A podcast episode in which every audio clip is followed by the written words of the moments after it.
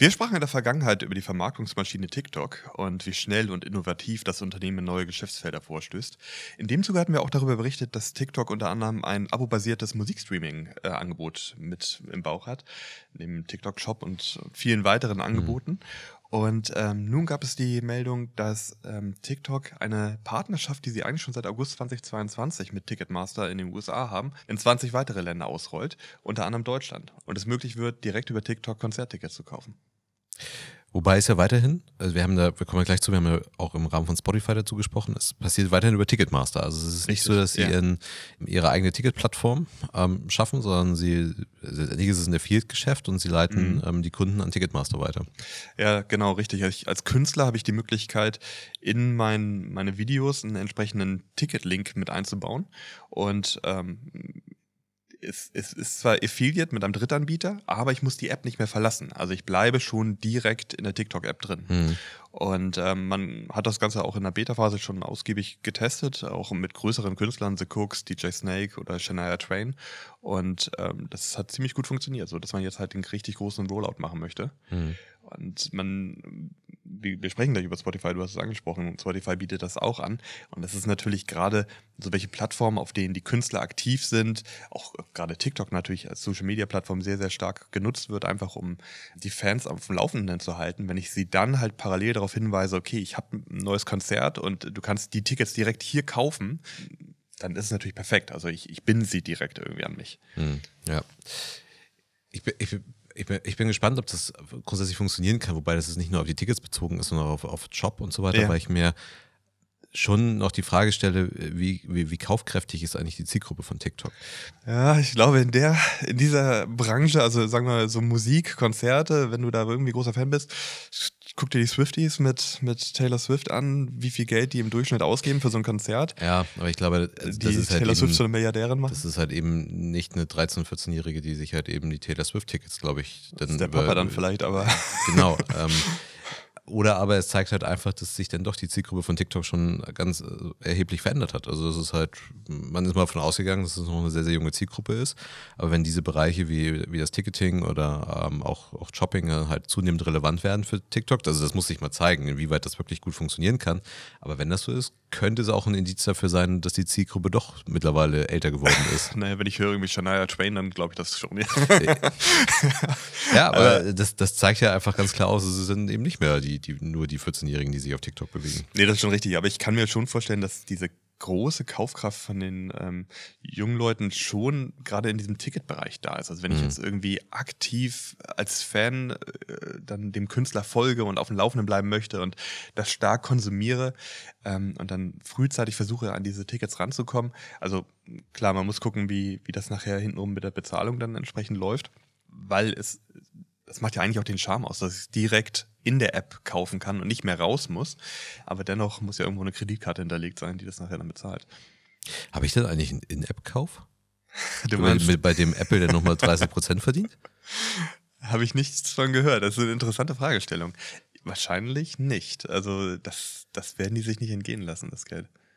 Aber in der Ticketmaster wird es versuchen, wie man Ticketmaster kennt, als Gebühr wir oben draufschlagen. ähm, aber als Fee, Fee, Fee. Äh, äh, genau, aber eigentlich müsste, eigentlich müsste die Gebühr ja, ähm, also müsste Apple da, also gerade wenn es ein In-App-Kauf ist.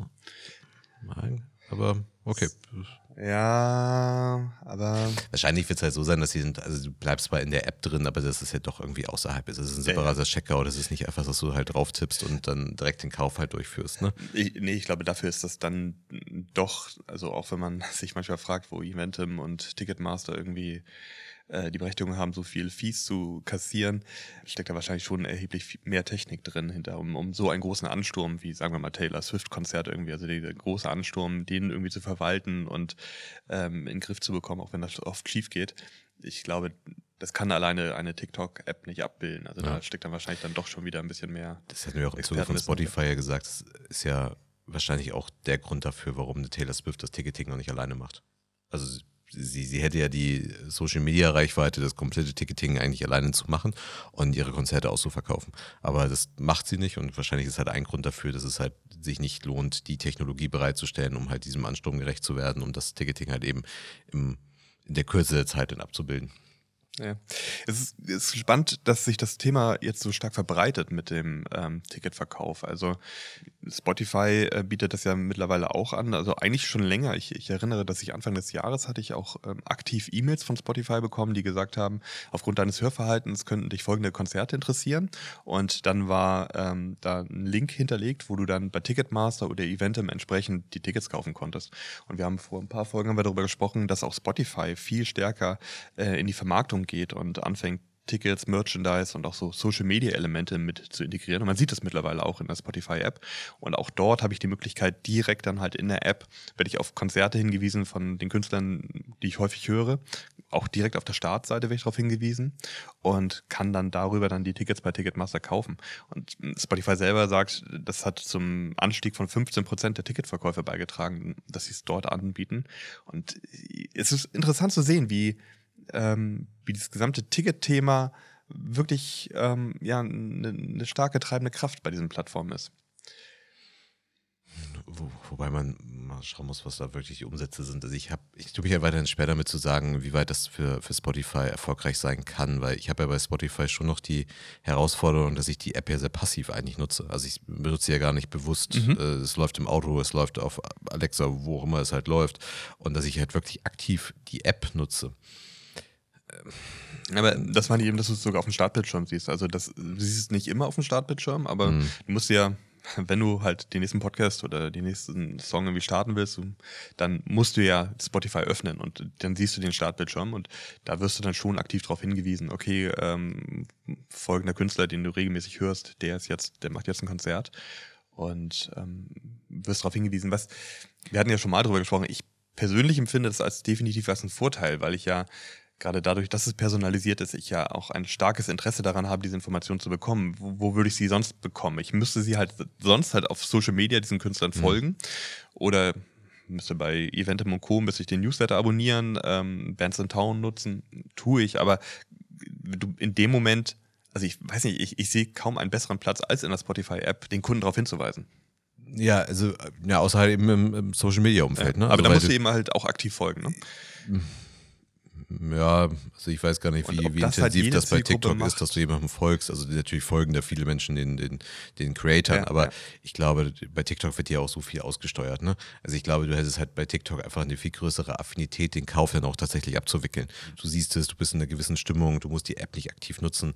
So hast es halt auf dem Sperrbildschirm, du kriegst sogar eine E-Mail. Also dass Spotify dir eine E-Mail schickt, ist ja, zeigt dir schon, dass sie, dass sie das selber als Hürde sehen. Also sie müssen halt irgendwo diesen, diesen Bruch halt überwinden, dass du, dass du dass sie dir halt irgendwie einen Ping geben können, sagen, mhm. hier sind es halt entsprechende Tickets zum, zum Kauf verfügbar.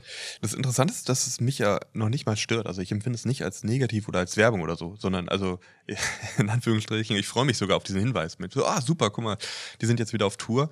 Dann, ab dann gibt es Karten. Ich will das ja. Ich will ja darauf hingewiesen werden. Eigentlich eine recht schöne Art der Personalisierung, dass du halt also da macht die irgendwie auch Sinn. Also du wirst jetzt nicht irgendwie vollgespammt mit etwas, was dich nicht so interessiert. Wenn ich an die Eventim-Newsletter denke, die ich dort bekomme, wo halt völliger Schwachsinn drin steht, zum Großteil, und man sich auf der anderen Seite auch weiß, welche Menschen dort mit unter anderem Eventim beraten, wundert es einen doch sehr, wie schlecht das Marketing ist. Weil es halt so, so, obwohl ich seit Jahrzehnten Kunde von Eventim bin, so stark an meiner Person vorbei ist ich weiß ja nicht, was du nebenbei noch an Tickets verschenkst. Also es, äh, vielleicht ist Helene Fischer da naheliegend. ähm, ja, also natürlich wird das halt TikTok deutlich besser hinkriegen. Aber wie gesagt, ähm, bei Spotify, wir werden gleich nochmal ein bisschen intensiver über Spotify reden, hoffe ich, dass es mehr ist als nur ein Klammern an irgendeinen Strohhalm, dass man versucht, seine, seine Erträge hochzubekommen. Und TikTok, wir haben es in der vorletzten Episode, haben wir es gesagt, wir müssen halt mal schauen bei TikTok, die, die haben momentan extrem viele Bälle in der Luft. Ja, also sie versuchen sich auf ganz, ganz unterschiedlichen Baustellen. Ähm, dann haben sie die Riesenbaustelle ähm, der, der Regulierung eines eventuellen Bands und ich, ist, diese ganzen Konzerne, ähm, und das ist nicht nur, nicht nur TikTok, respektive ByteDance, sondern auch, auch Meta und so weiter, die announcen immer, ähm, was sie jetzt irgendwie alles tun. Und bis man aber tatsächlich mal in Berührung kommt mit diesen Services, vergeht entweder sehr viel Zeit oder man hört nie wieder was ja, ähm, davon. Ja. Und das ist auch, auch so ein Spotify-Feature, äh, die, die Übersetzung von Podcast. Mhm. Ähm, das ist, man hört ja nie wir was. Also vielleicht, vielleicht haben sie es ausgerollt, also vielleicht auch in anderen Sprachen verfügbar gemacht.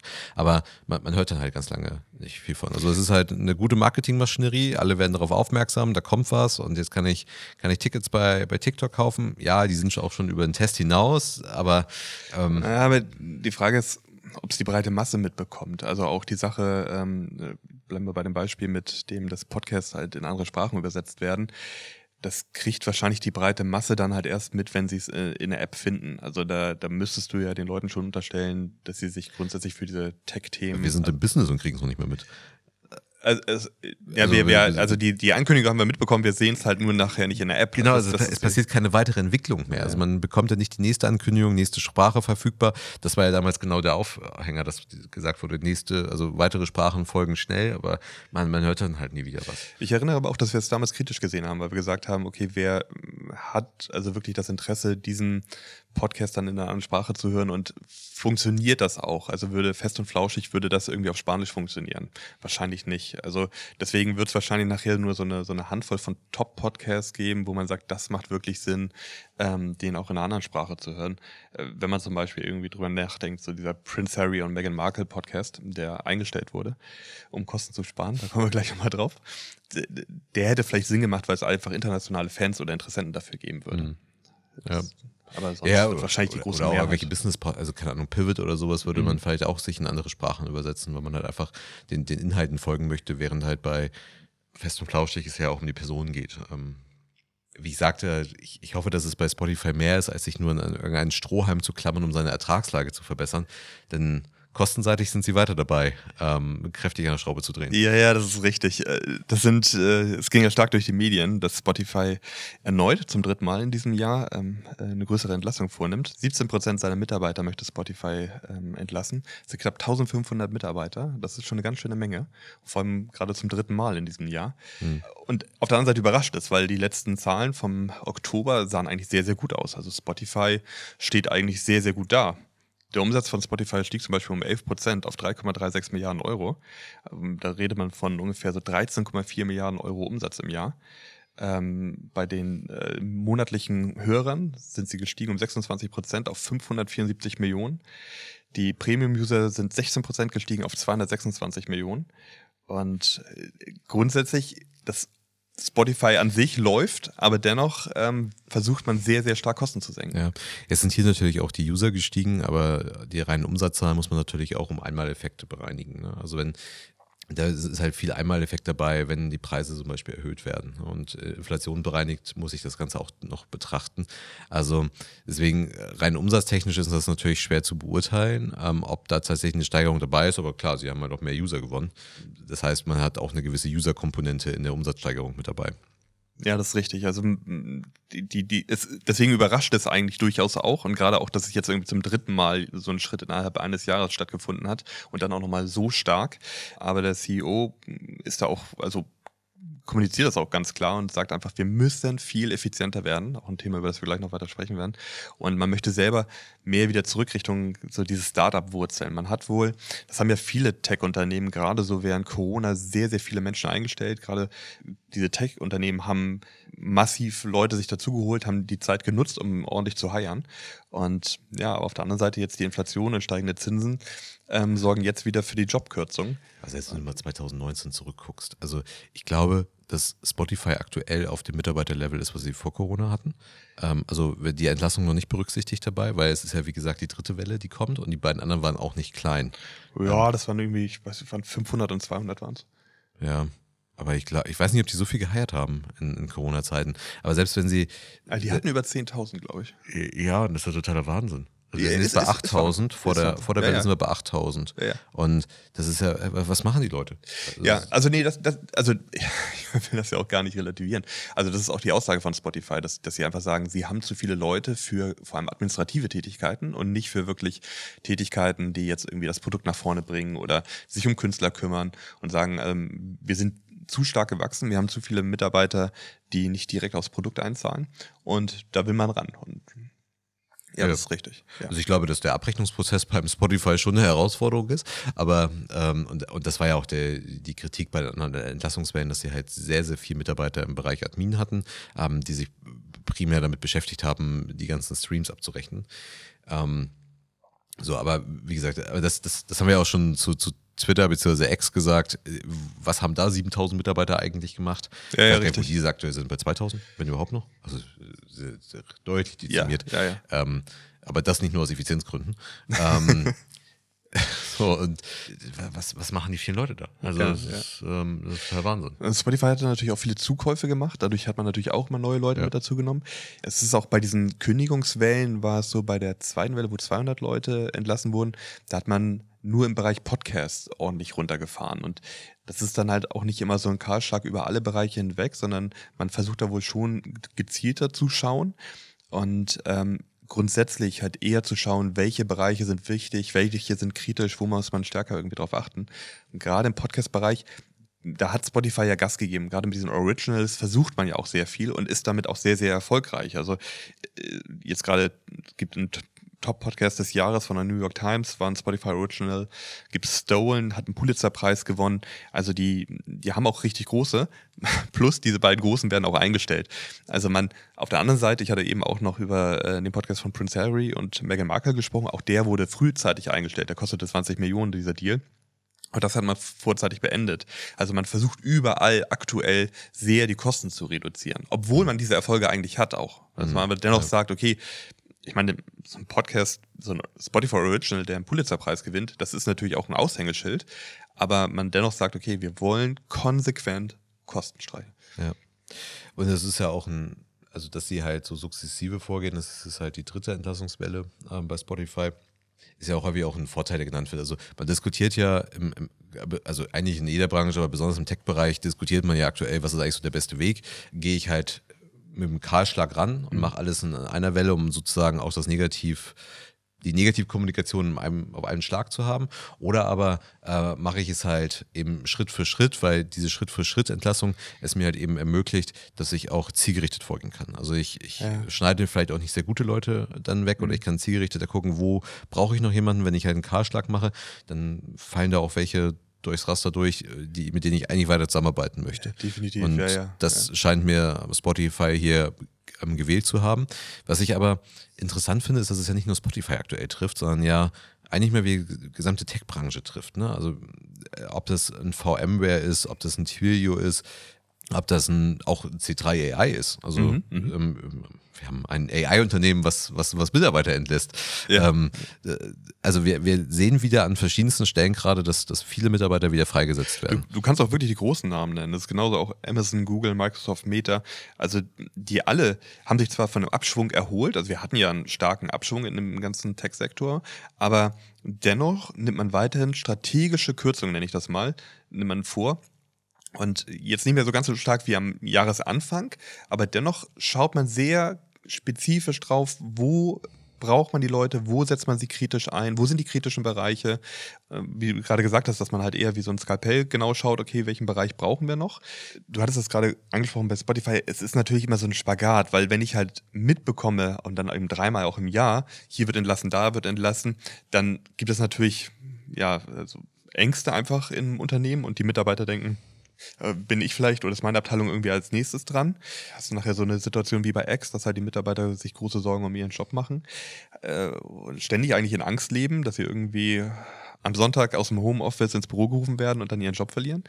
Äh, Und gleichzeitig ähm, ist natürlich gut, dass du halt spezifisch schaust und nicht irgendwie in so einem Slack-Call einfach mal 2000 Leute entlässt oder die Leute sich morgens anmelden und auf einmal keinen Zugang mehr haben, sondern dass du halt genau schaust, wen brauchst du, wen brauchst du nicht wo ich gerade Ex als Beispiel hatte, wo man ja die Situation hatte, dass einfach nachher kein Moderationsteam mehr da war oder Ex dann auch viele Probleme hatte, weil man einfach konsequent alle rausgeworfen hat. Ja, ja. Es ist halt, äh, bleibt noch, es bleibt noch offen, was so der Grund ist, auch gerade für diese, ich weiß nicht, ob man aktuell von der Welle wieder reden kann, weil es ist ja sukzessive passiert das Mhm, ganze mhm. Jahr über. Ja, aber man nimmt es jetzt nur mal, also Spotify war vielleicht der, Der größte eigentlich. der, der größte, aber man nimmt es halt schon sukzessive wahr. Ähm, also gerade C3 AI fand ich auch echt nochmal interessant, dass auch da angesetzt wird, die ja eigentlich noch im Geld schwimmen müssten. Ja, ja. Ähm, und ein, ja auch durchaus Unternehmen sind, die noch gar nicht an Effizienz denken. Also sie denken eigentlich nur an Wachstum und an Sicherstellung von Technologie. Die, denken halt eigentlich, also sie sollten eigentlich nicht in der Phase sein, wo sie gerade an, an, an, Das- an Effizienz denken. Ja, plus in dem Bereich, in dem sie aktiv sind. Also ich würde sie jetzt nicht mehr als Startup sehen, aber grundsätzlich äh, hört man ja auch, dass Startups es schon schwieriger haben, Investoren mit einem Wachstum um jeden Preis Strategie für sich zu gewinnen. Also das ist ja momentan, man schaut schon genauer dahin, wo das Geld investiert wird. Das Ja, aber deswegen ist halt interessant, was ist halt die Ursache dafür ist. Die Ursache dafür, dass so welche Unternehmen wie Spotify natürlich von, von der Konsumlaune abhängig sind auch oder von der nicht nur von der Laune, sondern auch grundsätzlich von der Konsumbereitschaft äh, abhängig sind. Und der Konsum etwas ist, was gerade auch in den USA zeitversetzt einsetzt. Also das, was wir in Deutschland schon beim Abschwung der Wirtschaft halt sehen, äh, weil wir einfach ein Industrieland sind, kann natürlich in anderen Ländern oder in anderen Bereichen einfach später einsetzen. Wissen die schon wieder was, was wir nicht äh, wissen? Also ich glaube, dass alle Entlassungswellen auch von den großen Big Tech-Unternehmen schon sehr wohl bedacht waren und man vielleicht etwas sieht. Oder ist es tatsächlich einfach nur eine Art Emanzipation des, des, des Sektors. Also habe ich es, wird der Sektor einfach, was man ja auch lange Zeit beim E-Commerce gesagt hat irgendwann, wird er erwachsen. Ähm, Mhm, und ja. ist der jetzt auch ähm, ähnlich äh, zahlengetrieben wie, wie, wie andere Branchen? Mhm, Ähm, habe ich jetzt eine, eine höhere, Eff- also erfordert der Markt auch von mir eine höhere Effizienz? Und wahrscheinlich ist viel Letzteres dabei. Also, dass, es, dass die Effizienz gar nicht nur ist, weil vielleicht eine eventuelle Konsumlaune vielleicht zurückgeht, sondern dass es auch was damit zu tun hat, dass man einfach emanzipiert und ähm, einfach dadurch die, die einfach eine höhere Effizienz ist halt. Wir, wir sind nicht mehr das Wachstumsunternehmen, was halt, ähm, was halt Marketinggeld ohne Ende verschleudert, sondern das muss sich jetzt lohnen. Natürlich kommt die Kapitalmarktlage noch erschwerend dazu. Also wo ein Euro nichts kostet, kann ich natürlich auch sehr, sehr viel Marketinggeld ausgeben. Und jetzt habe ich halt so unterschiedliche Situationen. Ich muss aber ich muss natürlich effizienter werden, aber das führt vielleicht auch dazu, dass ich, dass ich einfach erwachsen werde. Ja, also ja, bin ich deiner Meinung. Gerade weil man auch in der Vergangenheit, auch würde ich sagen, so vom halben, dreiviertel Jahr, war das ja sehr, sehr ähm, stark auch mitzubekommen, die Situation hatte, dass diese ganzen Tech-Unternehmen auch viele Mitarbeiter eingestellt hatten, die auch da nachher nichts zu tun hatten. Also so eine gewisse Big Head-Situation wie bei Silicon Valley, dass die halt wirklich, die wurden eingestellt, haben einen Jobtitel, eine Position bekommen und wussten noch nicht mal, was sie zu tun haben. Also die, die wurden halt einfach geheiert und waren da. Und dass man halt da einfach extrem viele Leute eingestellt hat, die man auch gar nicht richtig beschäftigen konnte und gar nicht wusste, was man mit denen macht. Und da effizienter zu werden, ist natürlich definitiv richtig und gut. Ich hatte gerade überlegt, was das für Auswirkungen auf, auf andere und etablierte Unternehmen einfach ähm, mit sich bringt. Also auf der einen Seite könnte man sagen, ah, jetzt müssen die auch ein bisschen mehr aufs Geld achten und werden effizienter, was aber vielleicht eben auch gefährlicher ist, weil sie halt dadurch ähm, noch, noch genauer drauf gucken, was sie machen und, und äh, eher schauen, wo ähm, ist halt mehr irgendwie Gold aus dem Boden zu holen und da mehr Gas geben. Auf der anderen Seite wird das natürlich auch ein bisschen Innovation einbremsen, wenn ich halt nicht mehr so freizügig bin im Sinne von, ach, ich probiere das mal aus, ich probiere das mal aus, sondern ähm, ich, ich hier gucke, okay, wo kann ich halt einfach äh, mehr Erfolg mitmachen, dann bin ich vielleicht nicht mehr ganz so innovativ unterwegs. Ja, ich glaube, es hat ganz unterschiedliche Effekte. Es ähm, nimmt ja auch zum Beispiel Marketingbudget aus dem Markt heraus, richtig. ähm, was dafür sorgt, dass zum Beispiel ein TKP Ja. sinken könnte. Ähm, und damit wird für andere Unternehmen plötzlich es wieder erschwinglich, eine gewisse Performance-Ad zu machen, die vorher für fürs Unternehmen nicht sinnvoll war, weil der TKP einfach sehr, sehr hoch war. Das kann ein Effekt sein. Ähm, du wirst Unternehmen haben wie, wie Amazon, die eigentlich die ganze Zeit an der, an der Effizienz gearbeitet haben, wo gerade unter, unter Jeff Bezos das Unternehmen ja in der Lage war, in einem Quartal einen riesen Ergebnis hinzu, hinzulegen und im anderen Quartal super viel zu investieren und dann halt eben kein so gutes Ergebnis ähm, zu haben. Ähm, also Amazon konnte ja flexibel am Markt eigentlich agieren, je nachdem, was die Shareholder eigentlich gerade sehen wollen. Ja, und da wird ein Spotify noch nicht sein äh, an der Stelle, aber ich glaube, es wird, wie gesagt, es wird einen Marketing-Effekt haben, es wird äh, Effekte auf, ähm, auf die Mitarbeitersituation haben, weil wieder mehr Köpfe dann eben für, für auch andere Arbeitgeber zur Verfügung stehen, die vorher vielleicht gar nicht so sinnvoll beim Unternehmen eingesetzt waren. Mhm. Das heißt, das hat ja vielleicht auch einen positiven Effekt. Das heißt, wir hätten vielleicht eine Produktivitätssteigerung ähm, auch dabei, Klar. äh, gesamtgesellschaftlich gesehen. Ja, sicher, Ähm, sicher, die Mitarbeiter können auch wieder etwas tun, woanders etwas tun, was einfach produktiver ist und einfach was bringt. Ja. Und natürlich wird auch die Innovationskraft ein Stück weit darunter leiden, ob ich nun eine Milliarde oder zehn Milliarden investiere ähm, und die. in, in RD. Ähm, das wird sich irgendwo auswirken. Nur die 10 Milliarden, die ich vorher investiert hatte, wie sinnvoll waren die eigentlich eingesetzt? Und deswegen ist es halt die Frage, ist es halt spürbar? Wenn ich halt effizienter werde, heißt es ja nicht, dass mein Arbeitsergebnis also ähm, schlechter wird.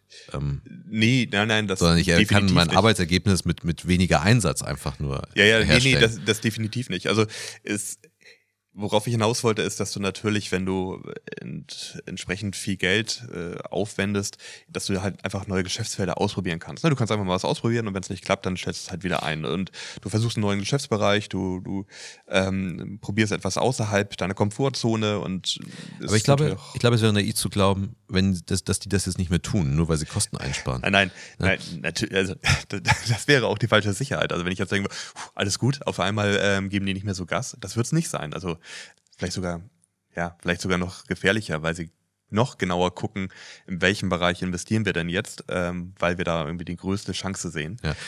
Dennoch. Die, die Effizienz kann ja auch einfach dadurch entstehen, dass, dass sie sagen, wir, wir können jetzt auch effizient sein. Wir müssen gar nicht mehr so viele Versuche haben. Wir haben so viele Kunden, wir haben so viele Daten. Wir wissen eigentlich ganz genau, was die Kunden von uns erwarten. Wir brauchen den Versuch gar nicht mehr. Wir sind uns ziemlich sicher, dass bei dem, was wir tun, das auch vom Markt angenommen wird. Und deswegen, ich glaube, ich würde jetzt als Unternehmen, also gerade vielleicht ein klassisches Mittelstandsunternehmen, nicht ähm, die Erwartungshaltung haben, auch jetzt wird das alles ein bisschen entspannter. Ich kann, ich kann das sollte ich sowieso nicht haben.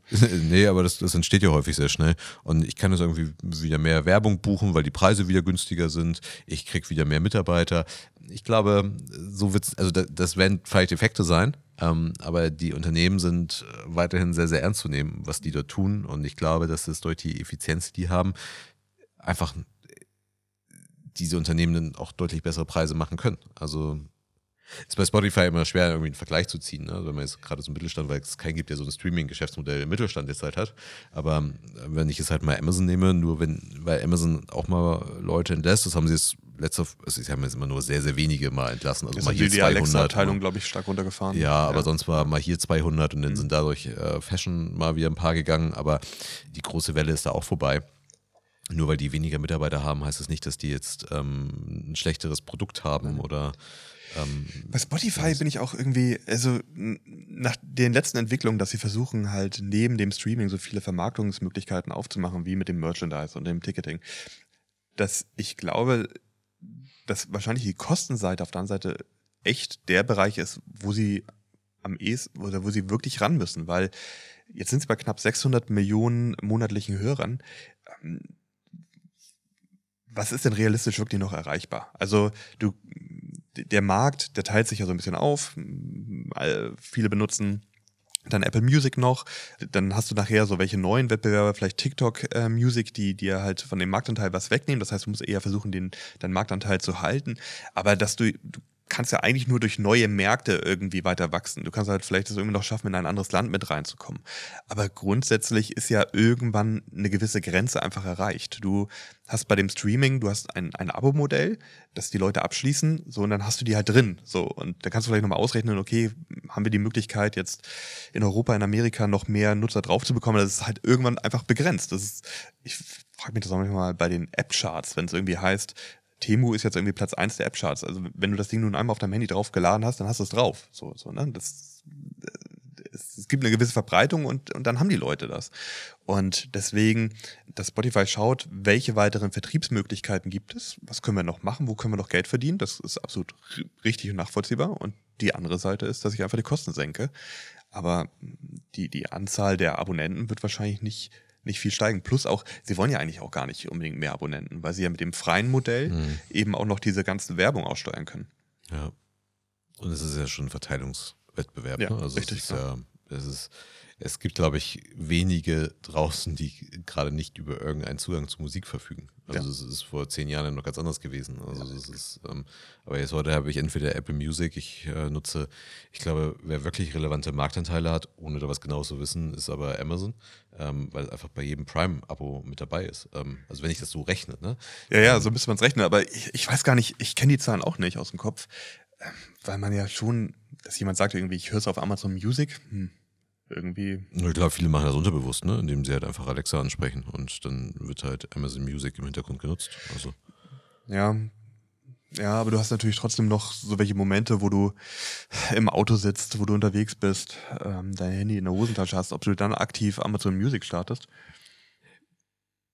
Ja, es ist halt die Frage, ne? Also irgendwann würde ich mich vielleicht auch dazu entscheiden, Um weil die ich halt weiß, abzusparen, ja. Äh, Genau, Ja, weil ob ja. ich jetzt halt das Spotify-Abo, was gerade wieder teurer geworden ist, oder ein Apple Music-Abo, was teurer geworden ist, ob ich, da habe ich jetzt mal einen Trigger, mich damit zu beschäftigen.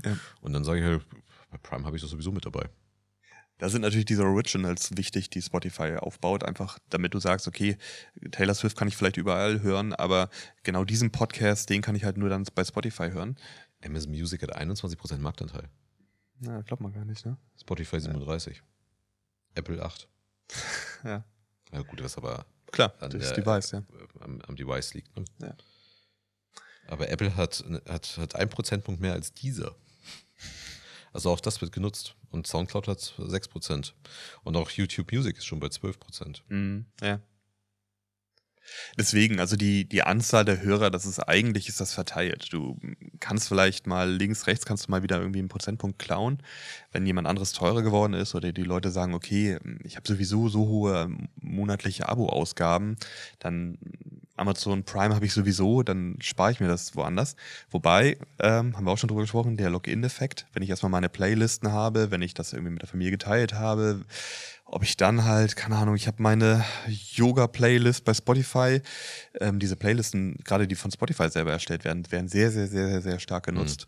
Ähm, Der Login-Effekt ist auch deutlich stärker als bei Netflix. ja. Also ja. als im Videostreaming. Ist, ja, wohl auch bei Netflix hast du auch die Originals. Also wenn ja, du Stranger ja Things kannst du nur da sehen. Also da- gibt es ja einige User, die darauf schwören, ihre Historie behalten zu müssen bei Netflix. Also, Das sehe ich wahrscheinlich eher beim Musikstreaming. ja.